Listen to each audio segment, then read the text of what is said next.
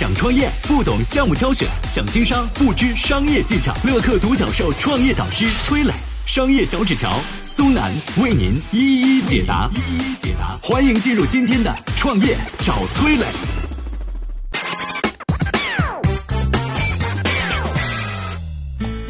为什么乐高玩具如此保值？乐高公司是怎么运作这个玩具品牌的？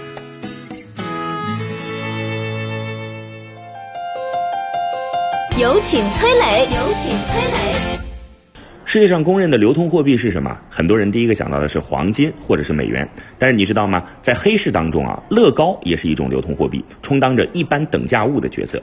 在美国，一套八年前卖八百美元的乐高限量玩具，能够换十多支 AK 四十七的步枪。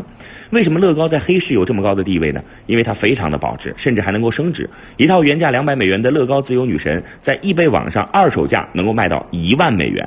随手搜一搜啊，一套乐高幺零幺八幺埃菲尔铁塔在淘宝上的二手价格在两万人民币以上。其他经典的系列，比如说星球大战系列、千年隼、死星和帝国穿梭机，也都能卖出了高价。保值的基础呢是什么？就是限量。乐高对于限量版产出的数量还有质量都有很大的限制，还有要求。稳定的产出还有稀缺性啊，让乐高有了充当一般等价物的资格。黑市上呢，还因此催生了一批囤乐高的黄牛，还有专门偷乐高的小偷。一种货币能够保持强势，除了极强的流通属性之外，还因为货币本身具有价值。乐高对于玩具的品质有着非常高的要求。据说啊，光是模具的成本就可以高达四万到二十万的欧元。和拼装类的玩具不一样呢，乐高是很容易拆散的。理论上，拼插次数可以达到上万次。有外国的玩家用一款乐高做了这个嵌插次数的测试，测试的结果是三万七千多次。也就是说啊，假如一对积木每周拼插十次，你要用七十年才能够玩坏它们。当然了，品质和稀缺并不是全部的原因。产品之所以具有堪比金银的价值呢，还离不开乐高对于产品的一系列成功运作。接下来，我们有请商业小纸条跟大家讲一讲。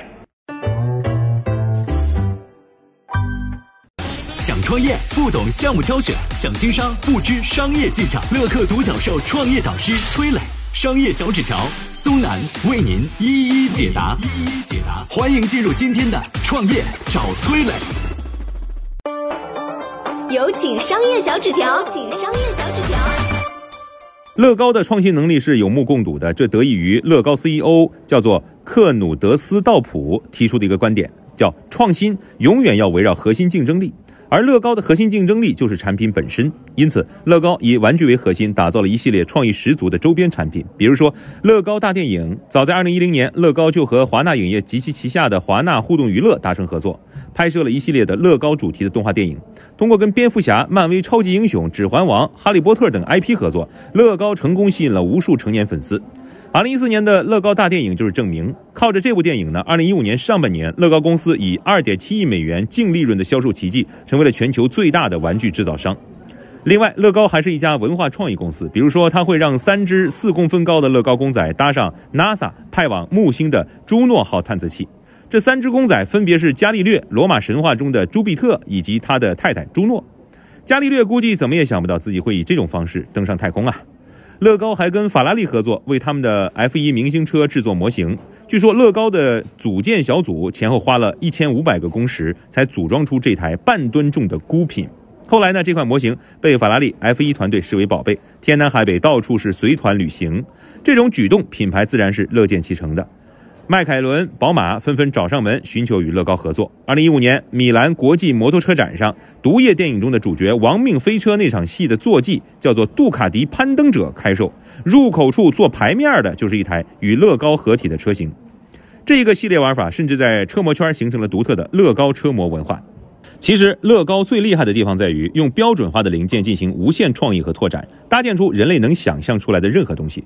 而乐高的创新秘诀和它的玩具一样，就是在核心产品上像堆积木一样叠加创新。